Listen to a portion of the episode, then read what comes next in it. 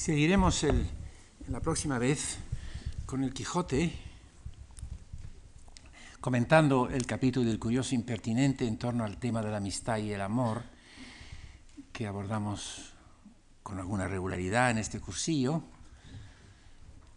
Y también nos ha quedado algo que decir sobre el Caballero de Verde Gabán, que es la importancia de la estructura dialógica que ordena el Quijote en general. ¿no?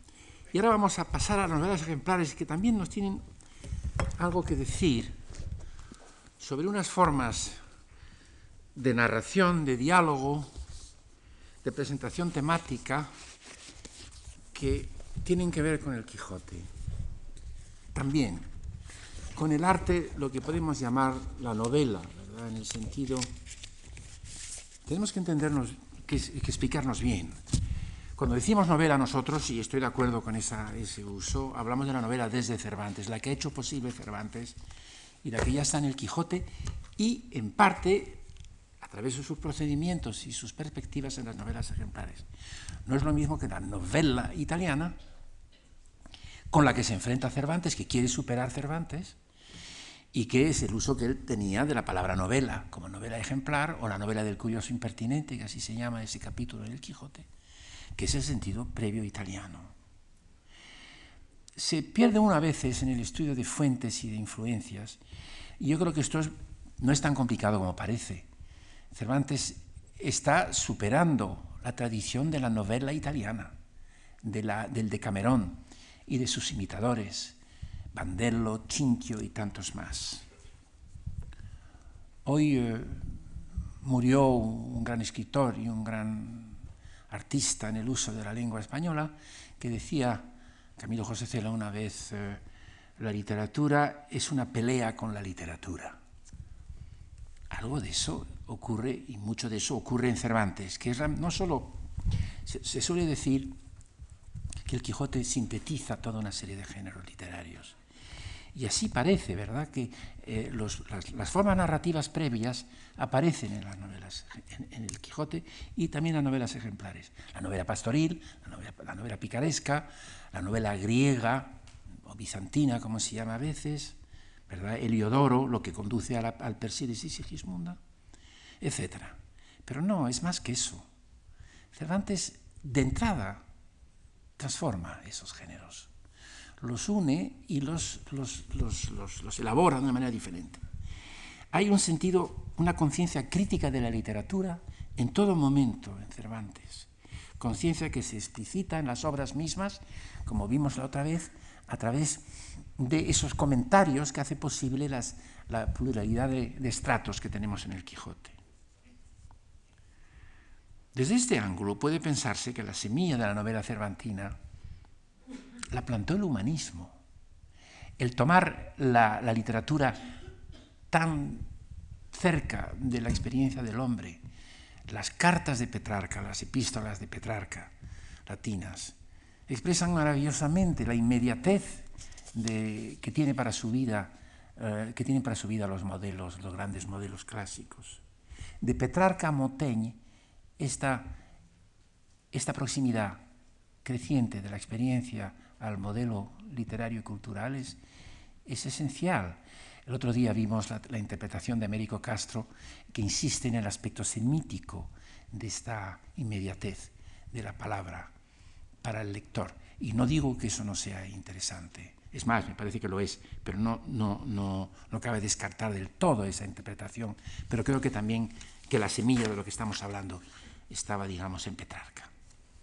Bueno, a todos asombra la diversidad de las novelas ejemplares que considero pues, de entrada un, esfuerzo por superar a Boccaccio, digamos un poco de simplificación. Es el primer problema crítico y el último de las novelas ejemplares, su diversidad. Llamar heterogeneidad sencillamente eso es, es eh, borrar el problema y la oportunidad crítica que supone. Una ausencia sin duda voluntaria pone esta diversidad de manifiesto. No hay marco de narración. Sencillamente hay un prólogo del, autor, de Cervantes, también relativamente ficticio en este caso, que se autorretrata de una manera como él, a él le interesaba, pero nada más que eso, no hay el, marco de narración, Cornice, dicen los italianos, Rahmenerzählung, como en el de Cameron y las colecciones españolas de cuentos del siglo XVII, en que hay eh, un, procedimiento general que hace posible la narración. En el de Camerón, fuera de Florencia, con motivo de la peste, una brigata de damas y de caballeros se cuentan unas historias entre sí. Los relatos los relatos de, los 100 relatos de Boccaccio se refieren todos a Florencia.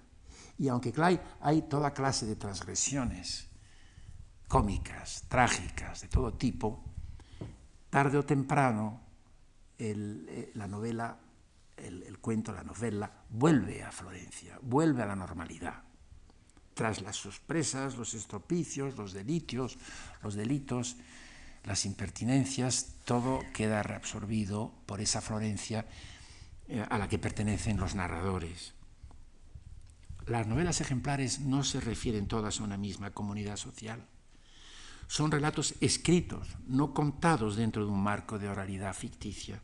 No hay lo que llamamos narratólogos narratario interior, o sea, una persona a quien se dirige uno, como en el Lazarillo, el, personaje, Lázaro se dirige en primera persona a un vuesa merced.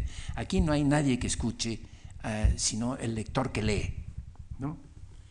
Y el mundo de la, novela, por tanto, no hay de entrada, quiero decir, este elemento unitario, que sería esta sociedad eh, ya interrelacionada en relación con, con los cuentos. El mundo implicado en las novelas ejemplares es amplísimo, como en el Quijote, es toda España es todo el mundo imperial español. Cañizares, el héroe engañado del celoso extremeño, es un perulero que vuelve rico de las Indias. Rodolfo, el violador de la fuerza de la sangre, pasa a Italia y regresa al final de la obra de Nápoles. El licenciado Vidriera, el, el personaje, viaja por toda Italia y muere guerreando en Flandes. Los dos caballeros vizcaínos de la señora Cornelia se, dirigen primero a, Flandes, luego a Italia, donde la acción se desarrolla, en Bolonia y Ferrara. El amante liberal tiene lugar en Chipre, Sicilia, los dominios turcos del Mediterráneo. La española inglesa en Londres y Cádiz. De esto, dentro de este gran mundo cervantino, es frecuente, claro, el personaje móvil, viajero, peregrino, aventurero, que cruza el espacio lineal y libremente, como claro, la tradición de la Odisea, de la novela griega, de la novela de caballerías, etc. Esta relación con el espacio es primordial en las novelas ejemplares y abarca tanto lo inmenso como lo pequeño. Así en La Fuerza de la Sangre, por ejemplo, hay unos espacios concéntricos. Dentro de Toledo, Toledo, claro, pero dentro de Toledo está la casa de Rodolfo, y dentro de ella la cama a la que lleva a la raptada Leocadia y en que ocurre la violación de Leocadia, pero donde años después se curará a los hijos, a su hijo. Y eh, tenemos pues el aposento, Toledo, España y el Mediterráneo al que va Rodolfo, que forman círculos concéntricos. Es el espacio circular de las novelas, en este caso La Fuerza de la Sangre, más próximas al modelo italiano se pasa en él de la experiencia secreta, nocturna, oculta, al entorno público, visible, social, diurno, en que puede redimirse el, pecado del, del violador. Y en el rinconete que comentamos en la primera hora, el pequeño recinto interior donde manda Monipodio es también una especie de pequeña mini sociedad. El espacio se amplía y se angosta y una y otra vez alternativamente. Este ir y venir entre lo mucho y lo poco caracteriza también el tiempo. Todo queda temporalizado por el arte del gran narrador. Narrar, decía el otro día, es modelar el tiempo a través de un tempo cambiante. Cervantes lo consigue con asombrosa flexibilidad. Aludo a esas cuatro formas canónicas de, duración novelescas resumidas por Jeanette, la pausa, cuando el reloj no, no funciona porque hay una descripción, por ejemplo, o el narrador habla, como por ejemplo en el capítulo noveno del Quijote que vimos la otra vez, a la otra punta la elipsis, que rapidísimamente se cuentan en, poco tiempo, eh, en dos o tres frases, 20 eh, años, y entre los dos, el sumario en que se da bastante deprisa y la escena. La escena que coincide más o menos con un diálogo y con el tempo mismo de la lectura. Esa escena la desarrolla enormemente Cervantes en el Rinconete. Toda la segunda mitad es una, es una serie de escenas en el patio de Monipodio y también en, eh, en la ilustre fregona a través del, diálogo, que también es un procedimiento fundamental de lo que llamamos novela en el sentido cervantino de la palabra. El sumario más rápido que suele servir de transición eh, entre las escenas es algo que él maneja extraordinariamente. Por ejemplo, al principio del celoso extremeño. Al principio del celoso extremeño es el, el regresado, el que va al Perú y vuelve del Perú. Y en, pocas, pocas palabras cubre muchísimo. Así empieza el celoso extremeños. No ha muchos años que en un lugar de Extremadura salió un hidalgo nacido de padres nobles, el cual, como un otro pródigo, por diversas partes de España, Italia y Flandes, fíjate todo el espacio, anduvo gastando así los años como la hacienda, y al fin de muchas peregrinaciones, muertos ya sus padres y gastado su patrimonio, vino a parar a la gran ciudad de Sevilla, donde halló ocasión muy bastante para acabar de consumir lo poco que le quedaba. Caracterización vertiginosa de toda una vida. Y esta ductilidad espacial es importante, esto puede parecer un procedimiento técnico de narratólogo, pero es que, es, es, que hace posible algo que no es característico de la novela italiana, que el relato no se concentre en unos tramos nada más de un argumento, en unos tramos de tiempo y en unas acciones sobresalientes, sorprendentes, sino que abarque toda una vida. Toda la vida de Cañizares es, eh, será lo que, de lo que se tratará, vamos, hasta cierto punto, en esta, en esta novela, El celoso extremeño. Es el despliegue de un destino individual o de un proyecto de existencia. Cuando quiere, Cervantes concilia, lo cual es nuevo, la conciliación del relato corto con la presentación novelesca de vidas enteras. Volviendo pues a, a nuestro conjunto de, de 1613, las llamadas novelas ejemplares, ha sido, enfrentándonos con esa diversidad tradicional, dividirlo en cuentos de tendencia idealista o realista, lo cual satisface poco. Por un lado, el amante liberal, la española inglesa, la fuerza de la sangre, las dos doncellas, la señora Cornelia, seres que encarnan valores nobles o idealizados en entornos convencionales, desprovistos de observación precisa de condiciones sociales o económicas, en que no hay relación entre el desarrollo de la persona y, su situación, digamos, socioeconómica, no son, no son, no son relaciones sociopsíquicas. Por otra parte, eh, el rinconete y cortadillo, el, el, casamiento engañoso, el coloquio de los perros, el licenciado vidriera, el celoso extremeño llamado de corte realista. La palabra realista está más desgastadas de la crítica literaria, pero en fin, uno se entiende más o menos. Son términos coloquios, eh, son términos eh, críticos muy pobres, y son demasiadas las obras que parecen mixtas, la gitanilla, y sobre todo la ilustre fregona de que hablaré ahora. También hasta cierto punto el licenciado de vidriera y el coloquio de los perros. Estos genera mixta son característicos del Renacimiento y de Cervantes.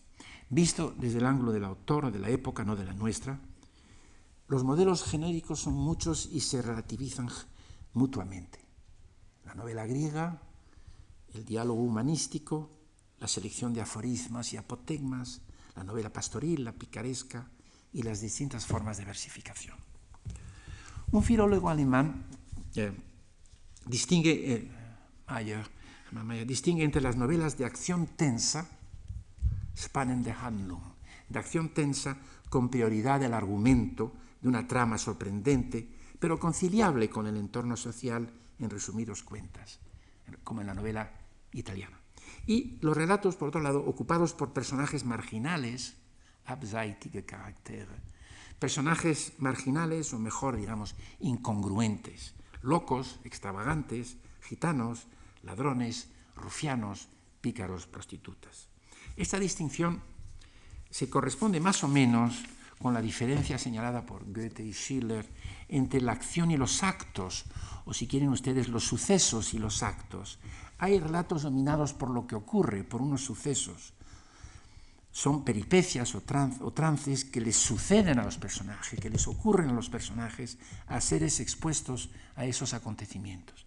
Y hay relatos, por otro lado, ordenados por unas acciones, o mejor actos, unos personajes generalmente voluntariosos, son, voluntariosos, son quienes hacen que las cosas ocurren, ocurran, son los motores del relato. Estos personajes parecen rebasar el marco de, de, la trama y podríamos imaginarnos que fueran responsables de otros acontecimientos y nos interesan como tales. Recuérdense, por ejemplo, el contraste en la gitanilla en la gitanilla entre los gitanos y ella. Ella, claro, se destaca de los gitanos como Constanza se destaca, la ilustre fregona, de los demás personajes que la rodean en el mesón de Toledo. Eh, los gitanos obedecen a una forma de conducta colectiva, predeterminada, se atienen a ella. Dice así el primer la primera frase, el, principio de la gitanía. Parece que los gitanos y gitanas solamente nacieron en el mundo para ser ladrones, nacen de padres ladrones, críanse con ladrones, estudian para ladrones y finalmente salen con ser ladrones corrientes y molientes a todo ruedo. Y la gana del hurtar y, el, y el hurtar son en ellos como accidentes inseparables. Eso tiene más miedo de lo que parece, claro. La gana de hurtar y el hurtar son en ellos como accidentes inseparables que no se quitan sino con la muerte. Dentro de, ese, de esa vida convencional y pasiva se sitúa la gitanilla que es diferente y que dice yo nací libre y seré libre. Y acaba, y luego otros personajes como Andrés, el caballero, el caballerito del gitanillo, de la gitanilla, que decide también separarse de su, de su, de su, de su familia, desgarrarse, como se dirá en la, ilustre fregona, para, hacer una vida propia, suya. Acercándonos un poco más a estos personajes incongruentes, lo importante también es notar que sus desviaciones o transgresiones tienen lugar dentro de una especie de microsociedades móviles o aberrantes. Así, el aduar de los gitanos, nómadas, pero que van de un sitio a otro como grupo, en la gitanilla, extramuros de Madrid, el gremio de Monipodio, que es un espacio interior en Sevilla, o la reunión de pícaros y aventureros en las almadrabas de Zahara, de la que hablaremos luego en la Industria Fregona, una especie de fraternidad juvenil, o la casa del viejo celoso en el celoso extremeño, recinto aislado donde se centra la acción, mandan los celos y se suprime la libertad de la mujer más generalmente de la persona. Lo importante es notar que la ciudad, la, sociedad establecida, queda puesta en tela de juicio por estos grupos marginales. O bien directamente aludida, por ejemplo, la gitanía se mofa de, en un texto creo que leímos el otro día, de la corrupción del Ayuntamiento de Madrid. Coeche vuesa merced, dice al teniente de alcalde, coeche vuesa merced, coeche y tendrá dineros y no haga usos nuevos. O bien está implicada la sociedad establecida indirectamente a través, a través de esa finísima y compleja ironía, ironía social, podríamos decir, de Cervantes. Son muchas las críticas y muchos textos, indirectas o no, dirigidas contra la justicia.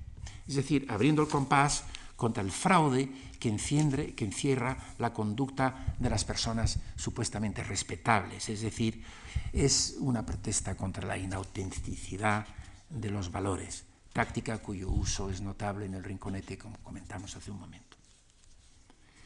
Nos encontramos con una intervención graduada, gradual, o un control graduado relativo de lo que yo daría, diría para distinguir mejor entre unas novelas y otras en el, texto de 1613, entre las, que, las, que, las que desarrollan lo que llamaría un principio novelesco, o sea, novela en el sentido de Cervantes, en el sentido del Quijote, quiero decir las, las, las propias del Quijote, de la novela postcervantina, la novela moderna. Los relatos de este volumen de 1613 pueden diferenciarse los unos de los otros por la presencia más o menos insistida, casi nunca completa, ni siquiera en el rinconete, de este principio novelesco, el cual suele acarrear varios aspectos de la narración. La iniciativa de personajes libres, voluntariosos, que procuran, que procuran forjarse e inventarse un mundo la edición del Quijote mm, de la colección de Francisco Rico y del Instituto Cervantes, que es la mejor edición, claro, que tenemos, eh, incluye una introducción de Fernando Lázaro Carreter, que empieza diciendo esto. La mutación fundamental que introduce el Renacimiento en la literatura de ficción consiste esencialmente en la independencia creciente de los personajes, frente a su subordinación absoluta al autor en edad anterior tienden ahora a escapar de tal dominio, afirmándose cada vez más dueños de su albedrío.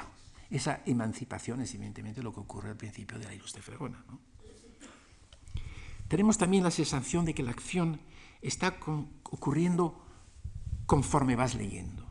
No pertenece a un pasado remoto y sencillamente narrable, sino construye un presente abierto a un futuro desconocido porque hay libertad, porque hay eh, vidas imprevisibles.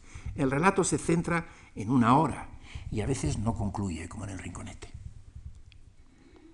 Y además la apertura del relato, y esto es muy cervantino, y tal vez no tan moderno, comparado, claro, con las novelas del siglo XIX, las grandes francesas o rusas o inglesas, eh, la apertura del relato a distintos componentes no, narrativos ese afán sintético de Cervantes que hace que las novelas ejemplares se abran a tantas, tantas formas diferentes de escribir.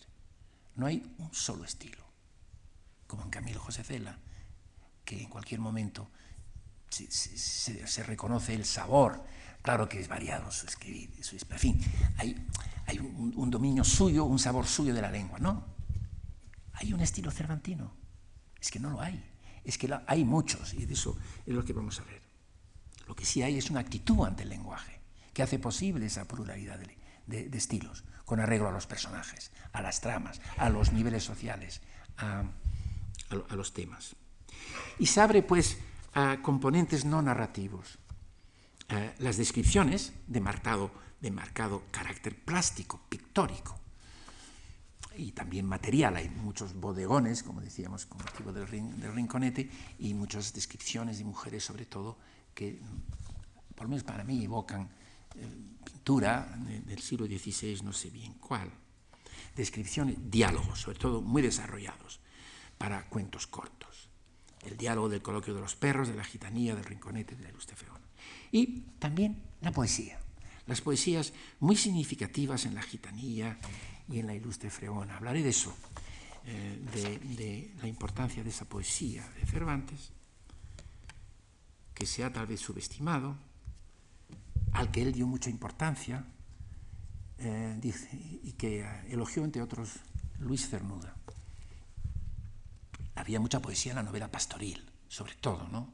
Y La Galatea, el primer libro de Cervantes, incluye una cantidad de formas poéticas tan grandes que tiene uno la sensación de que está, estaban, como dicen los pianistas, haciendo dedos, ¿no? estaba preparándose para obras posteriores.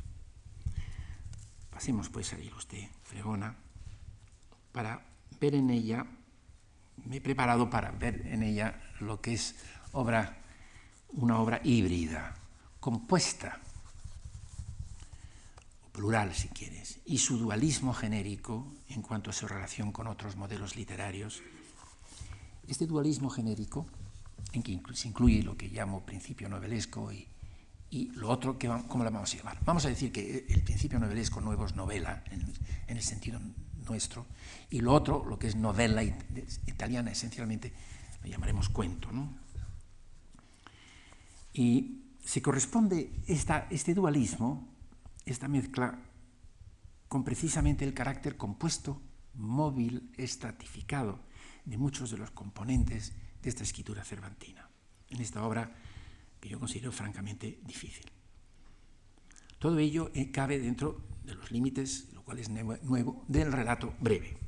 Es novelesco aquí en la Ilustre Fregona el principio, con el personaje de Carriazo, el joven, el señorito de Burgos, digamos, que, decide abandonar a, su familia, engañándoles, mintiendo, y se va a las almadravas de Zahara. Personaje libre, personaje voluntarioso, que hace que se produzcan ciertos sucesos, quijotescamente superior al entorno. ¿no? Es, es eh, notable hasta qué punto nos recuerda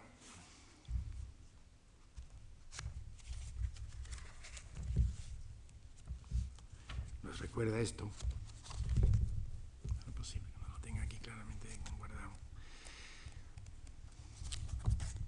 La capacidad de superación por la personalidad individual y voluntariosa de las circunstancias de la vida.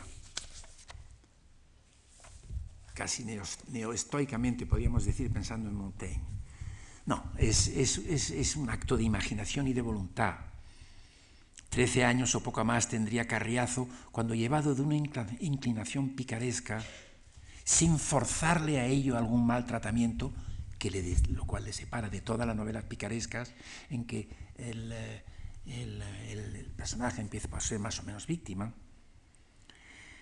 a un maltratamiento que sus padres le hiciesen, solo por su gusto y antojo se desgarró, como dicen los muchachos, se desgarró ¿eh? De casa de sus padres y se fue por ese mundo adelante, tan contento de la vida libre, que en la mitad de las incomodidades y miserias que trae consigo no echaba menos la abundancia de la casa de su padre. Para él todos los tiempos del año le eran dulce y templada primavera, también dormía tal.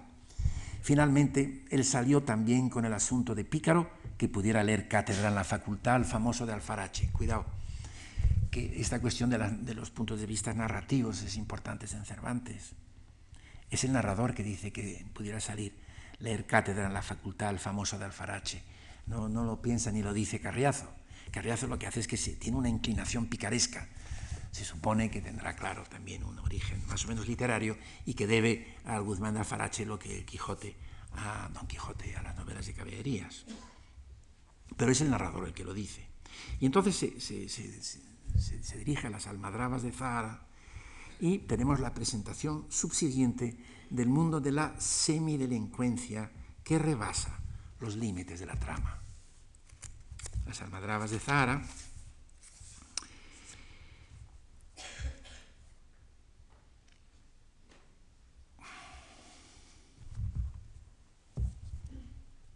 En fin, sobre todo es el, propio narrador que describe lo que significa. O oh, pícaros de cocina, sucios, gordos y lucios, pobres fingidos, tullidos falsos, cicateruelos de Zocodover y de la Plaza de Madrid, vistosos oracioneros, esportilleros de Sevilla, mandilejos de la Ampa. Y, en ese, eh, se relaciona con eso las almadrabas de Zahara, de la que dice el narrador que pasó por todos los grados de pícaro carriazo hasta que se graduó de maestro en las almadrabas de Zahara, donde es el finibusterre de la picaresca. Cervantes aquí, en el fondo, está, está combinando la tradición picaresca, que no es la de la delincuencia a fondo, sino del engaño de la persona semi-marginal. La está combinando con el mundo del AMPA, eh, de los ladronzuelos, rateros, carteristas y delincuencia de, digamos, como Woody Allen, ladrones de medio pelo. Ladrones de medio pelo, ese es un mundo que eh, elige, elige Carriazo. Es también de novela la importancia de las cosas, de los objetos, ya acabo de decirlo. Y toda esta superfluidad, este effet de réel que decíamos recordando a Roland Barthes, la abundancia circundante, toda clase de detalles que no son indispensables y que encontramos en la ilustre Ferrona las alusiones a distintos entornos sociales, con la crítica de la justicia en Sevilla y en Toledo.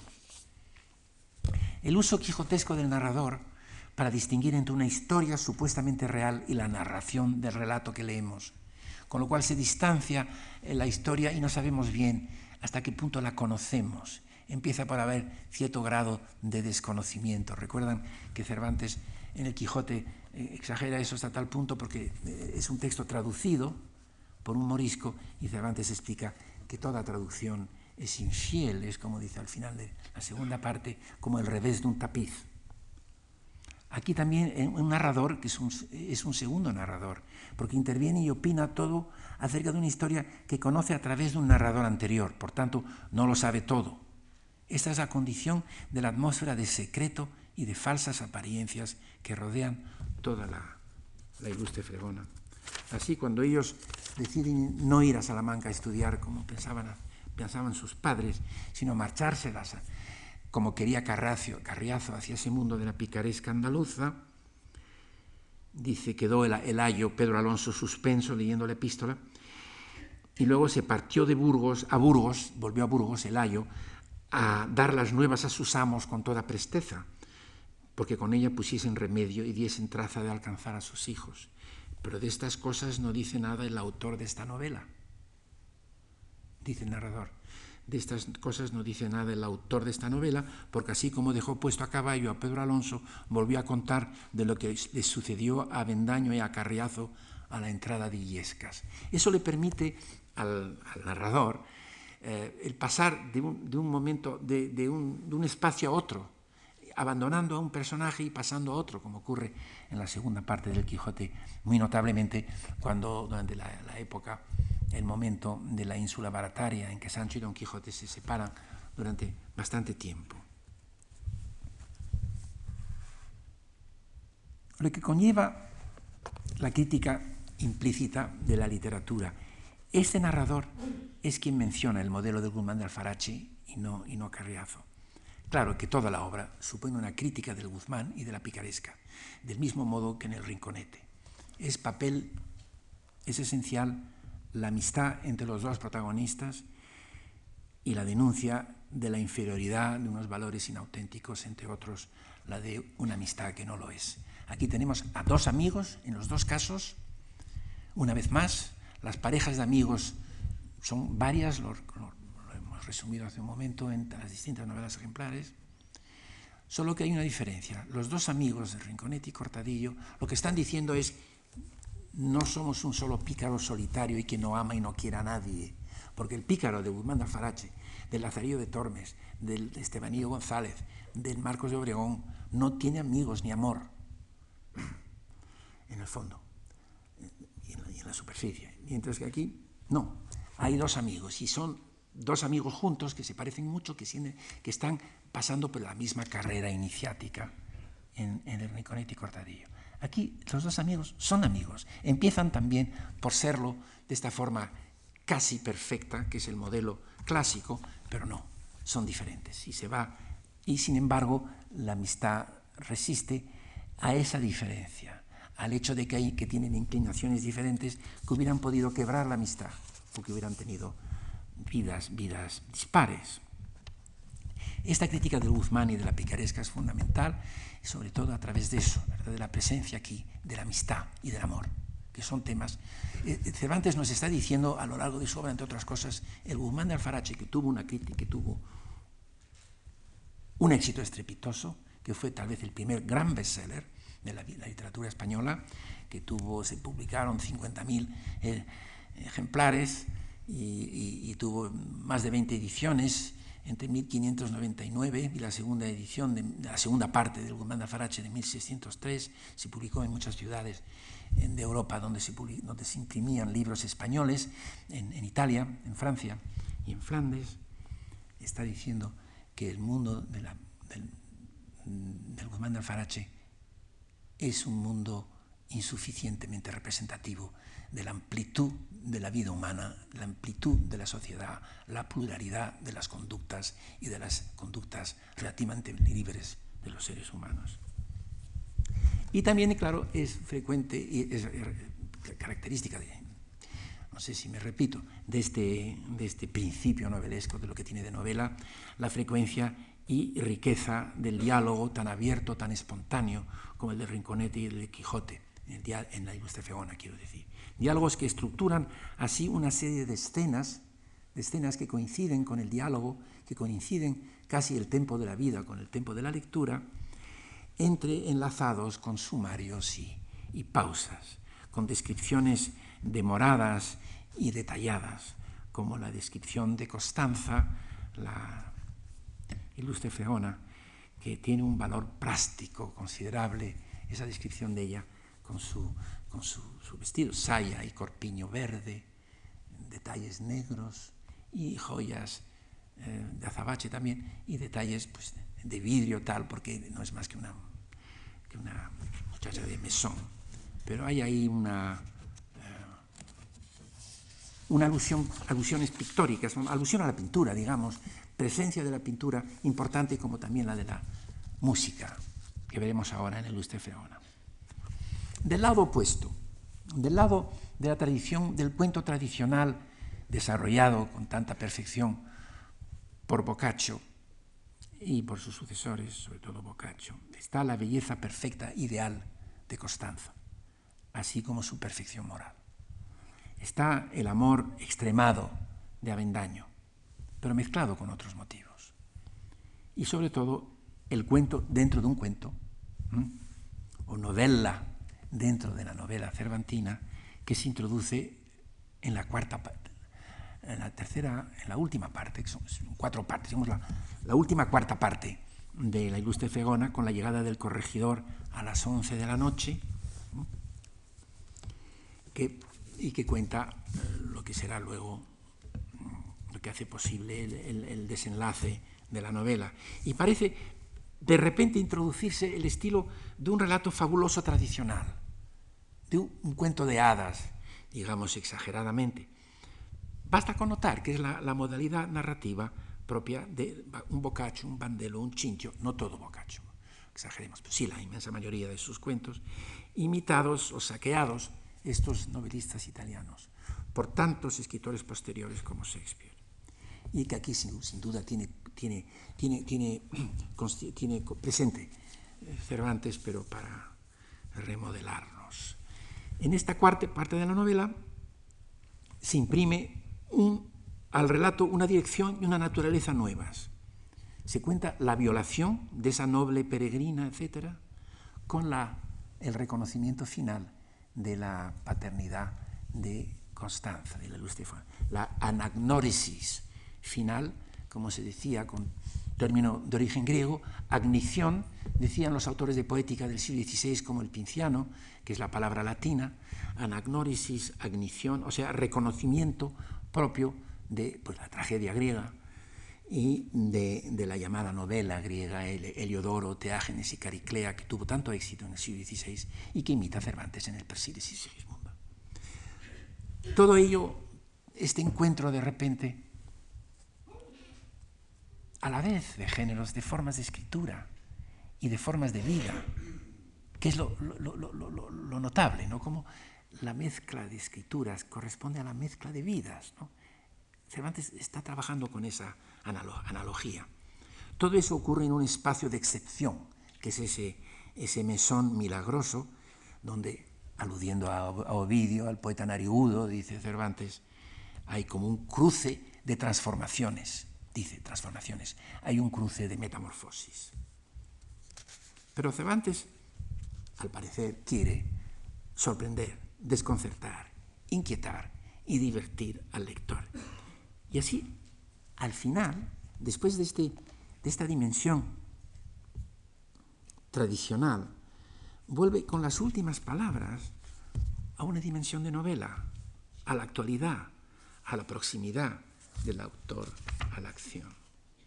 Y nos da otra vuelta, digamos, de, tuerca al final, cuando dicen que van todos a Toledo, se casan los unos con los otros, happy ending, pero dio ocasión la historia de la fregona ilustre a que los poetas del dorado Tajo ejercitasen sus plumas en solenizar y alabar la sin par hermosura de Constanza, sigue insistiendo en la poesía, ahora hablaremos de eso, lo cual, la cual aún vive en compañía de su buen mozo de mesón. Ah, estamos en el presente, estamos en el presente de la novela, de la novela cervantina. aún vive en compañía de su buen mozo de, mesón. Y Carriazo, ni más, ella está casada con Avendaño, y Carriazo ni más ni menos con tres hijos, que sin tomar el, el estilo del padre ni acordarse si hay almadrabas en el mundo, hoy están todos estudiando en Salamanca.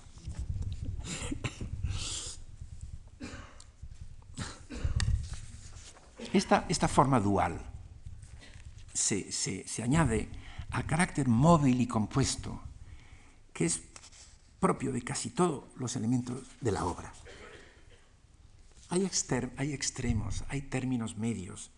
Eh, Cervantes está jugando con todas estas aproximaciones. Es un mundo de aproximaciones. En fin, doy un ejemplo de tantos.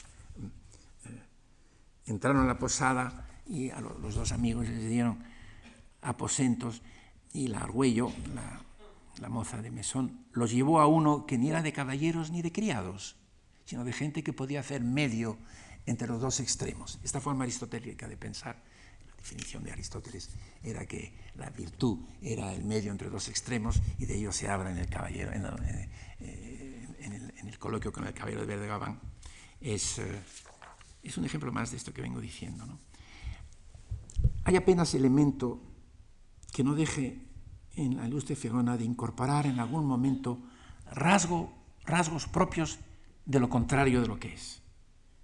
Existen los contrarios, pero la oposición entre ellos es relativa. En realidad, en la realidad, hay hasta cierto punto en una persona o en una, en una actividad algo que es propio de su opuesto. Creo que es este la forma mentis que vamos descubriendo en la ilustre Fregona.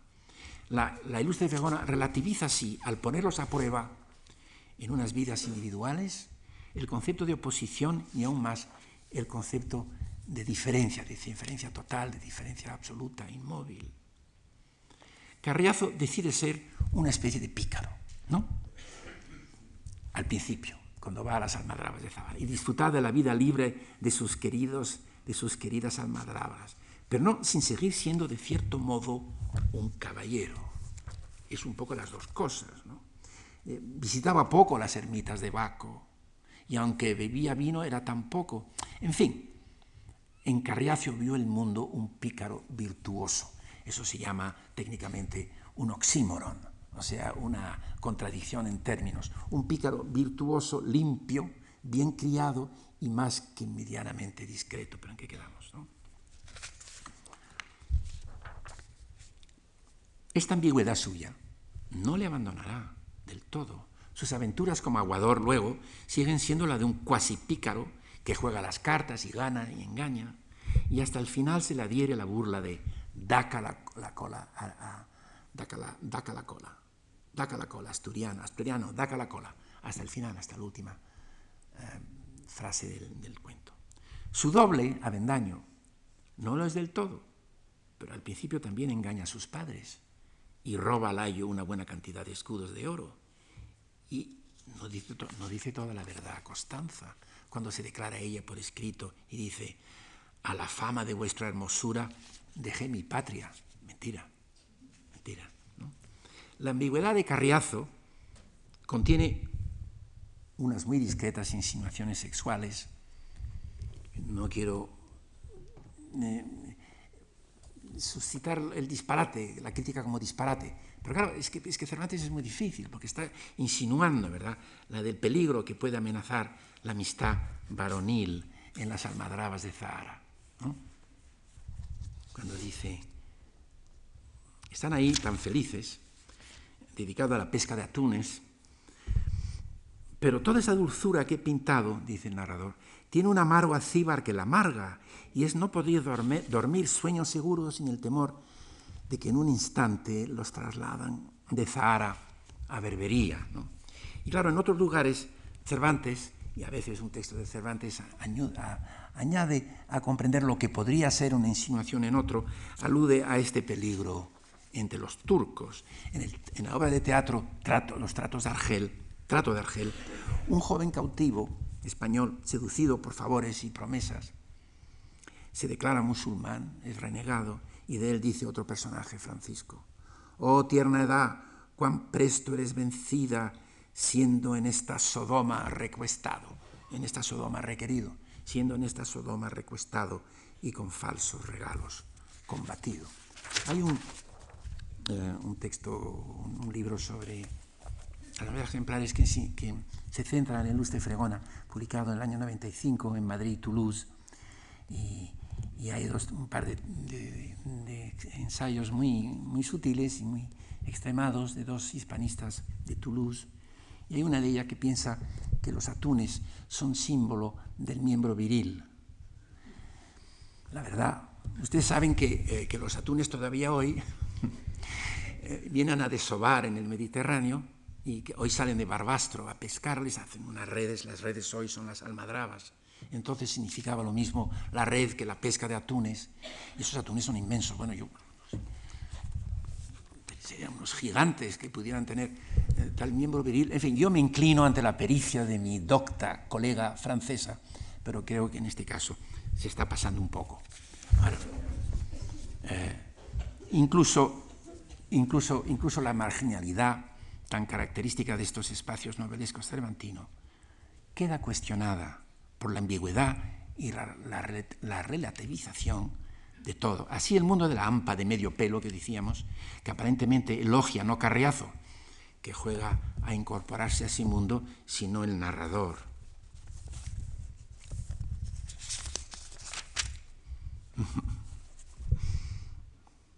Ahí está la suciedad limpia, la gordura rolliza, la hambre pronta, la hartura abundante, sin disfraz el vicio, el juego siempre, las pendencias por momentos, las muertes por puntos, los bailes como en bodas.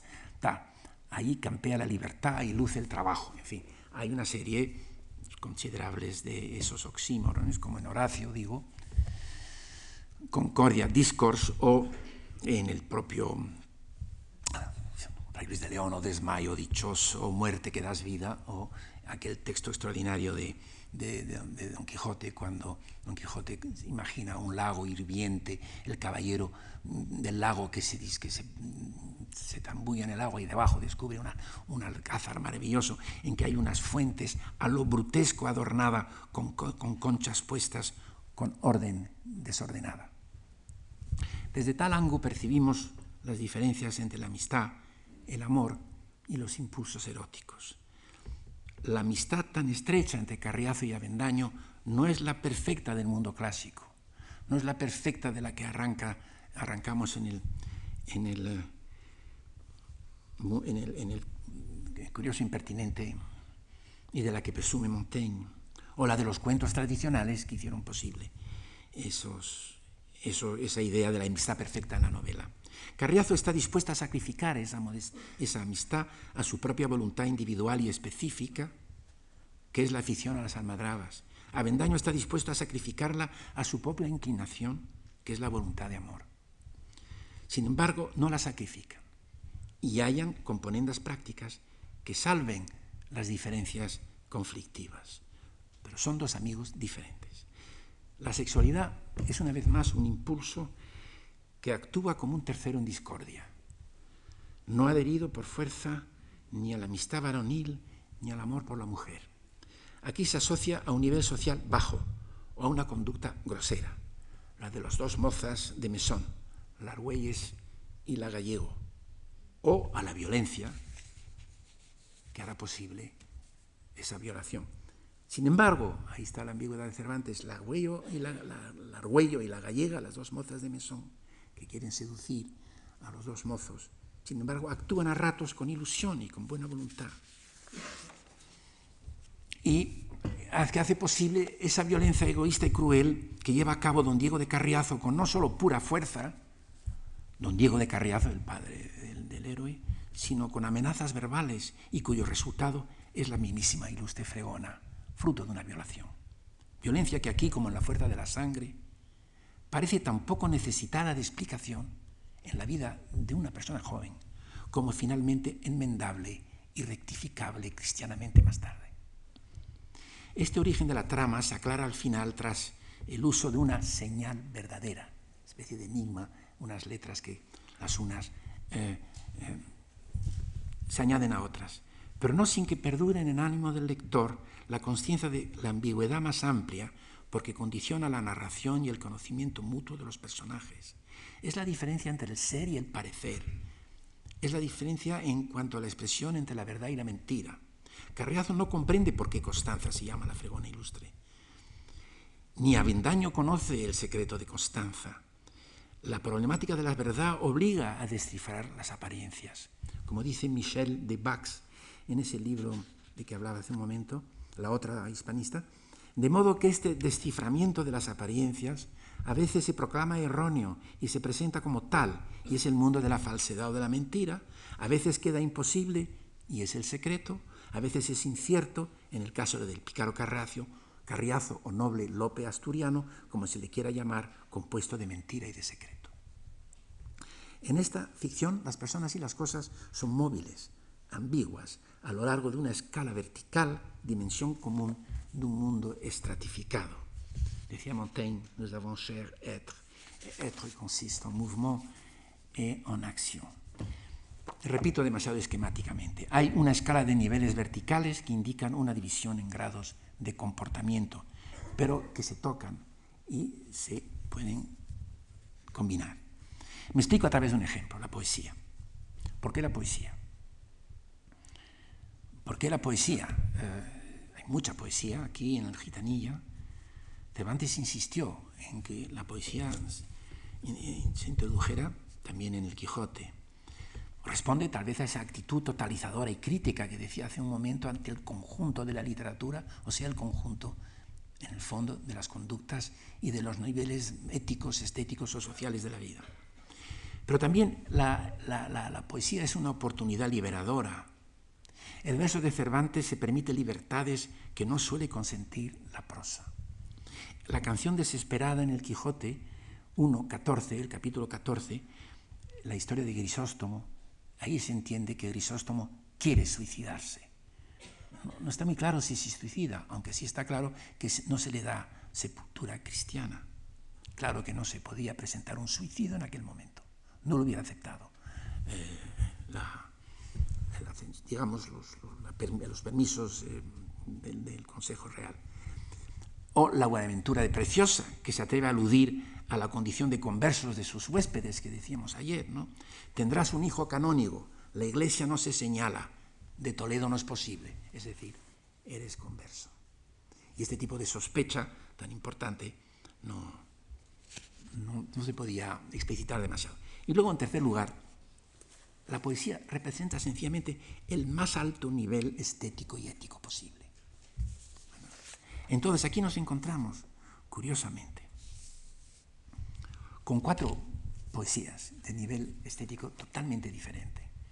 No hay tiempo y sería un poquito pesado. Y pediría un, estudio más detenido que el que he realizado de todas estas formas. Primero hay un soneto que se recita cuando los dos les llaman cuando están a punto de dormir. No se dice ni ellos saben quién les avisa que se va a poder oír una brava música. Llega alguien y dice, venid a oír una brava música. Y no se sabe quién lo dice otra carta oculta de Cervantes. El soneto se canta al son de un arpa y una vihuela, dos instrumentos de cuerda, y es un elogio de la hermosura celestial de Constanza y de su valor moral. Es perfecta, perfectamente hermosa y perfectamente honesta. Es un soneto convencional, hermoso, no de, nivel, de, nivel de estilo, yo diría medio. Si hablas o si ríes o si... Dice, al mismo cielo te adelantas, es una hermosura celestial, te adelantas. Si hablas o si ríes o si cantas, si muestras mansedumbre o aspereza, efecto solo de tu gentileza, las potencias del alma nos encantas. Luego el concierto continúa con, al son de diversos instrumentos tocados por unos músicos solicitados, no se sabe bien, por el hijo del corregidor probablemente. A este nivel de perfección, pertenecen los sentimientos amorosos de Avendaño que Carriazo ridiculiza introduciendo a sus atunes, cuando dice, oh amor platónico, oh ilustre fregona, oh felicísimos tiempos los nuestros, donde vemos que la belleza enamora sin malicia, la honestidad enciende sin que abrase, el donaire tal. Oh pobres atunes míos, que os pasáis este año sin ser visitados de este tan enamorado y aficionado vuestro. Luego hay un segundo nivel, en un, punto mucho más bajo de la escala ética y estética, son los cantos del propio Carriazo, que es el Carriazo aplebellado.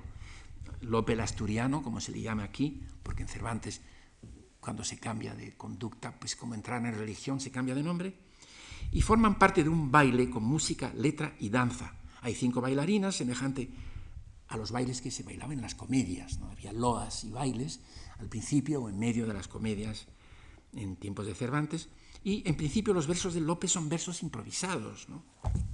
Son versos improvisados que, tienen pues este tipo de, carácter más o menos burlesco. Eh, de las dos mozas gallegas que en esa posada están, salga la más carigorda en cuerpo y sin delantal. Engarráfele, engarráfela torote, o sea, o sea, agarre la torote y todos cuatro a la par, con mudanzas y meneos, da en principio un contrapás.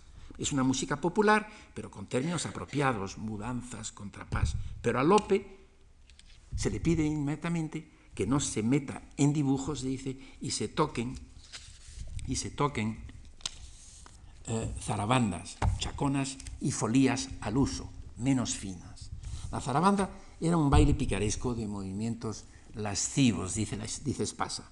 La, chacona era un baile sensual, provocador, de origen tal vez americano, con influencias italianas y que conduce más tarde a piezas nobles de Bach y de, y. La folía era una danza portuguesa de mucho ruido, dice Covarrubias en su diccionario de principios del XVII, en que las bailarinas bailan y tañen unas sonajas, que es un instrumento rústico. Lope baja de tono porque se lo pide y canta una chacona con estribillo semi-italiano. ¿no? Em, requieran las castañetas y bájense a refregar las manos por esa arena o tierra del muladar. El baile de la chacona encierra la vida bona. Y canta pues una charoda que es una especie de parodia de sí misma, pero el nivel es móvil y cuando está pensando en pasar a cantar dice otros, otras cosas de más tono, sustancia y consideración le insultan y detienen los mozos de, mulas y otros, y otros espectadores. Me estoy alargando. Hay acto seguido, en tercer lugar, frontero de la posada del sevillano, un hombre que canta una maravillosa y suave armonía, dice el narrador, que es un romance que el lector, creo, es mi opinión, ha de considerar excesivamente complicado, alambicado y oscuro. Es demasiado arte y no bastante naturaleza, en el sentido de ellos. Cielo impíreo donde amor, dice, es un romance, cielo impíreo donde amor tiene su estancia segura, primer moble, primum móvil, que arrebata tras sí todas las venturas, lugar cristalino donde transparentes aguas puras enfrían de amor las llamas, las acrecientan y apuran, nuevo hermoso firmamento, tal. Bueno, y esto, estas coplas este causa que finalmente eh, proteste el público y eh, le lleguen volando unos ladrillos y dice el, mozo de mulas, dice, verdaderamente que hay poetas en el mundo que escriben trovas que no hay diablo que las entienda. Yo estoy en este caso de acuerdo con el mozo de mulas, lo confieso. Y luego hay finalmente, en cuarto lugar, unas coplas de, que escribe, que escribe el, pobre, el, pobre, el, el propio Avendaño, que son, me parece, de lo que se llama de pie quebrado, ¿no? ocho y cuatro, como las coplas de Jorge Manrique. ¿Quién de amor venturas alia el que calla? ¿Quién triunfa de su aspereza, la firmeza? De este modo bien podría esperar dichosa palma, que son que tienen un cierto desarrollo formal, es arte, el esquema es bastante complejo, versos de ocho, de cuatro y luego eh, cuartetas o cuartetos de cuatro, pero claro, el sentido es muy claro, es la expresión de un amor firme, pero esperanzado y alegre. Se justaponen así, lo que quería decir, modelos artísticos, ejercicios de lenguaje y de música en un mismo cuento, diferentes, géneros narrativos muy distintos, poemas y músicas dispares. Todos, ellas, todos ellos marcan en la ilustre fregona una apertura de compás extraordinaria, que creo que es también la de las novelas ejemplares en general, en su transformación del modelo italiano. Es la condición de la configuración de un mundo ficcional en que prevalecen dos cualidades, la amplitud sintética, la voluntad de reunir todos los niveles posibles de un mundo diverso o plural, infinitamente más complejo que el que por un lado describía la novela picaresca o por otra la novela, la novela pastoril, y en segundo lugar la conciencia del secreto, de la ambigüedad, del desconocimiento mutuo de los seres y de las personas. En Cervantes, repito, no hay un solo estilo de prosa y no hay un solo estilo de verso. Hay una conciencia de la posibilidad de distintos estilos y una visión irónica de las posibilidades del lenguaje. Hay un uso distanciado de diversos estilos en concordancia con distintos personajes, distintos ambientes y distintos temas. Es él, Mateo Alemán, eh, puso como subtítulo del Guzmán de Alfarache Atalaya de la vida humana. Es él, Atalaya es la torre vigía, la atalaya, o atalaya es masculino, el, el vigilante de la torre vigía. Es Cervantes, no Mateo Alemán, el atalaya de la vida humana. Muchas gracias.